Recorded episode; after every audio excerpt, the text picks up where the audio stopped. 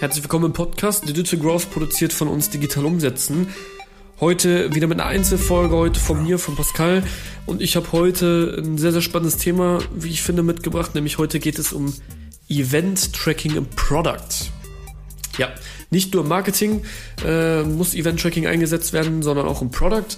Und ja, in der Folge rede ich so ein bisschen darum, warum das überhaupt extrem wichtig ist, Event-Tracking auch im Product anzuwenden.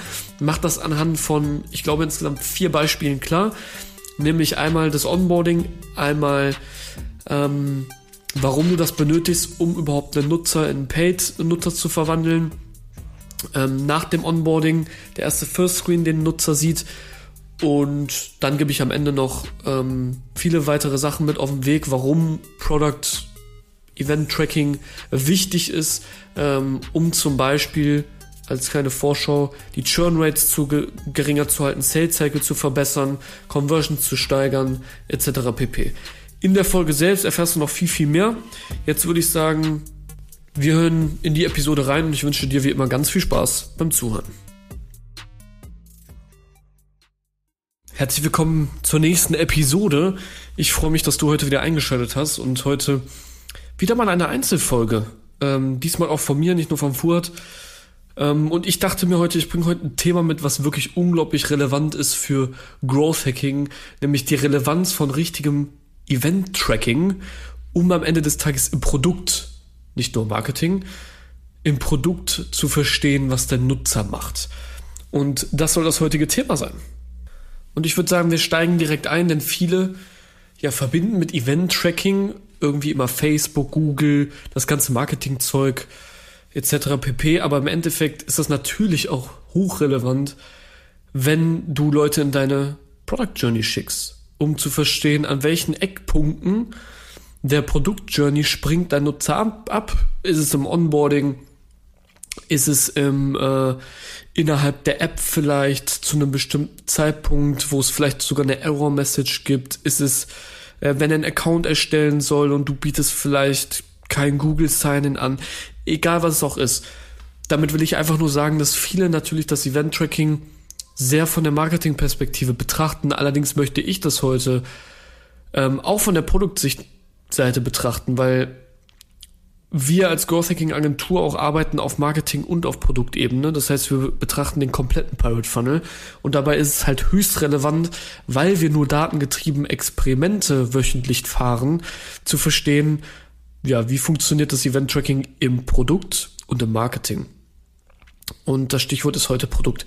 Und da möchte ich einmal ganz kurz einsteigen, denn ich würde damit anfangen, überhaupt erstmal zu verstehen, was für Events sollen am Ende des Tages denn überhaupt getrackt werden. Und das ist nämlich auch eine Sache, viele kennen ihre KPIs eigentlich gar nicht so richtig so wirklich. Und dann auch noch innerhalb des Produktes lässt sich das meist auch sehr schwer bestimmen, weil es halt nicht mal eben nur kurzen Code installieren ist, sondern es gibt viel, viel wichtigere Sachen. Und gerade im Produkt ist es aber unglaublich relevant, die Core-Events zu tracken. Warum? Relativ simpel.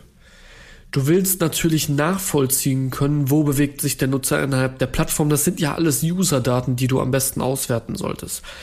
Aber vor allen Dingen ist es häufig relevant, denn wir nehmen mal ein simples Beispiel. Ziemlich viele Plattformen, Softwares, Apps da draußen sind erstmal for free ja, und haben dann irgendwie so eine Premium-Variante. Und die Frage, die man sich ja stellen muss, ist, wann ist der Zeitpunkt gekommen, dass ein Nutzer sich für das Premium-Abonnement für, bei der SAS für das Abonnement im Monat oder wann auch immer dafür entscheidet. Und das, äh, die entscheidende Lösung dafür ist natürlich ganz klar, wenn er den kommunizierten Benefit vorne, den du im Marketing verwendest, innerhalb des Produktes erfahren hat. Dann wird er nämlich zu einem Zeitpunkt sagen, aha, ich habe verstanden, was das Produkt mir bringt. Ich habe verstanden, was die Premium-Features mir bringen. Ich kaufe das Produkt. Was aber ganz wesentlicher Bestandteil dafür ist, ist, dass er das Produkt bereits genutzt hat.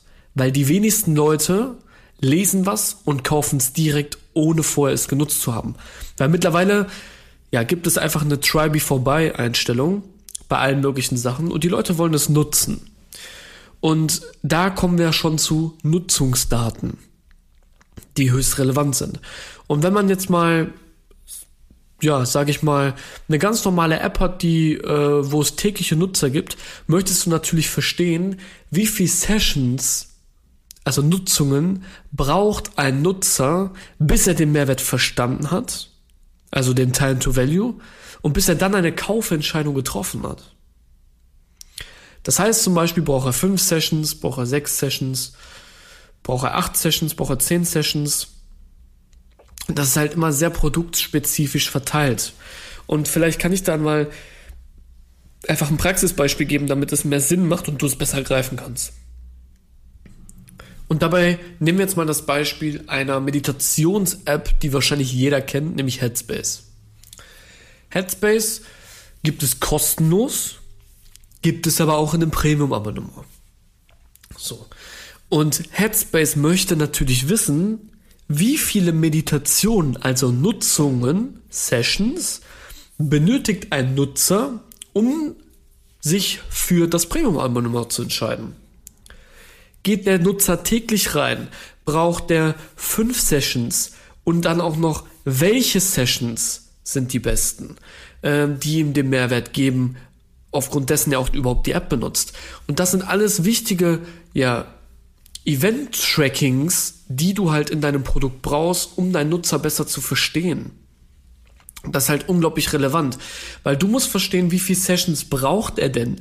Wenn er sieben Sessions braucht, da musst du natürlich auch wissen, in welchen Abständen er in die App wiederkommt. Und dein höchstes Ziel sollte natürlich hier sein, ihn schnell in die App zu bringen und zu den Sessions zu bringen, weil du weißt, wenn du sieben Sessions, sieben Touchpoints mit dem Kunden hattest, dann kauft er in der Regel das Produkt.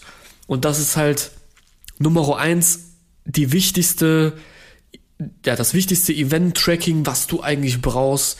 Neben noch wirklich ein paar anderen Sachen, die wirklich sehr, sehr wichtig sind, wozu ich jetzt kommen möchte, ähm, ist zum Beispiel im Onboarding.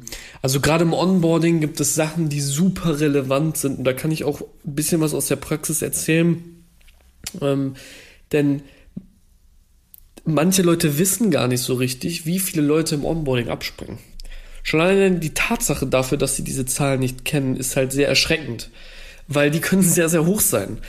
Und teilweise ist halt so, dass schon vorgekommen ist, dass bis zu 50 Prozent der Leute im Onboarding abspringen, weil du irgendwelche Fehlermeldungen oder Fehler hast, die du gar nicht identifiziert hast, von denen du gar nicht weißt, äh, dass sie existieren, weil du es auch nicht trackst, wie viele Leute abspringen. Und dadurch einfach 50 Prozent deiner kompletten Leute, die du dir ja über dein Marketing erarbeitet hast, einfach verschwinden und nie in dein Produkt kommen und vielleicht auch nie wiederkommen. Und man hat natürlich die höchste Churn Rate meistens im Onboarding oder kurz nach dem Onboarding. Aber da gerade das sollte man halt verringern und gerade deshalb braucht man dort auch Event Tracking im Produkt selber, gerade wenn es ums Onboarding geht, weil das Onboarding soll natürlich dazu führen, dass sich der Nutzer wohlfühlt und dass es ihn smooth ins Produkt leitet. Und da springen halt sehr, sehr viele ab. Und diese Zahlen musst du kennen. Weil das sind Indikatoren, die du schnell beeinflussen kannst, die du schnell verbessern kannst und wodurch du halt eine viel, viel krassere Conversion hast. Also stell dir einfach vor, zum jetzigen Zeitpunkt springen 40 Prozent deiner Leute im Onboarding ab und du verbesserst das jetzt gerade und du senkst diese Churn Rate des, des Nutzers von 40 Prozent auf 10%. Dann sind 30 Prozent deines Traffics besser verwertet. Das ist ein enormer Hebel. Und das musst du halt verbessern. Und das musst du halt auch gerade dort Event-Tracking einsetzen. Einfach, ähm, ja, weil es ein riesengroßer Hebel ist. Dasselbe gilt als drittes Beispiel auch dafür, was der Nutzer danach macht. Das heißt zum Beispiel die Nutzungsdauer nach der ersten Registrierung ist super relevant. Warum? Weil du daran feststellen kannst, ob es ein Nutzer wirklich ernst meint oder nicht und ob der Nutzer mit der Plattformoberfläche, mit der App, mit der Software klarkommt, nachdem er sich registriert hat. Weil du musst dafür sorgen, dass er ja, sich nicht alleine fühlt und du musst ihn quasi an der Hand nehmen und durch dein Produkt führen, gerade wenn er noch nie in deinem Produkt war. Das heißt also, sorg wirklich dafür, dass du weißt, wie viel Prozent deiner Nutzer nach ihrer Registrierung auch wirklich das Produkt über ein paar Minuten nutzen oder absprengen. Super relevant. Super relevant. Und auch hier kannst du enormen Hebel einsetzen, wenn du das halt verbesserst, indem du den ersten First Screen, nachdem jemand sich eingeloggt hat, halt änderst ähm, und du merkst, dass nicht mehr vielleicht 15% der Leute direkt sofort die App verlassen oder äh, die Plattform oder die Software, sondern es sind nur noch 5%. Und du kriegst den Nutzer schneller durch deine Journey durch, was am Ende natürlich dazu führt, dass du auch schneller Revenue bekommst von Nutzern und geringeren Sales Cycle hast. Digital natürlich.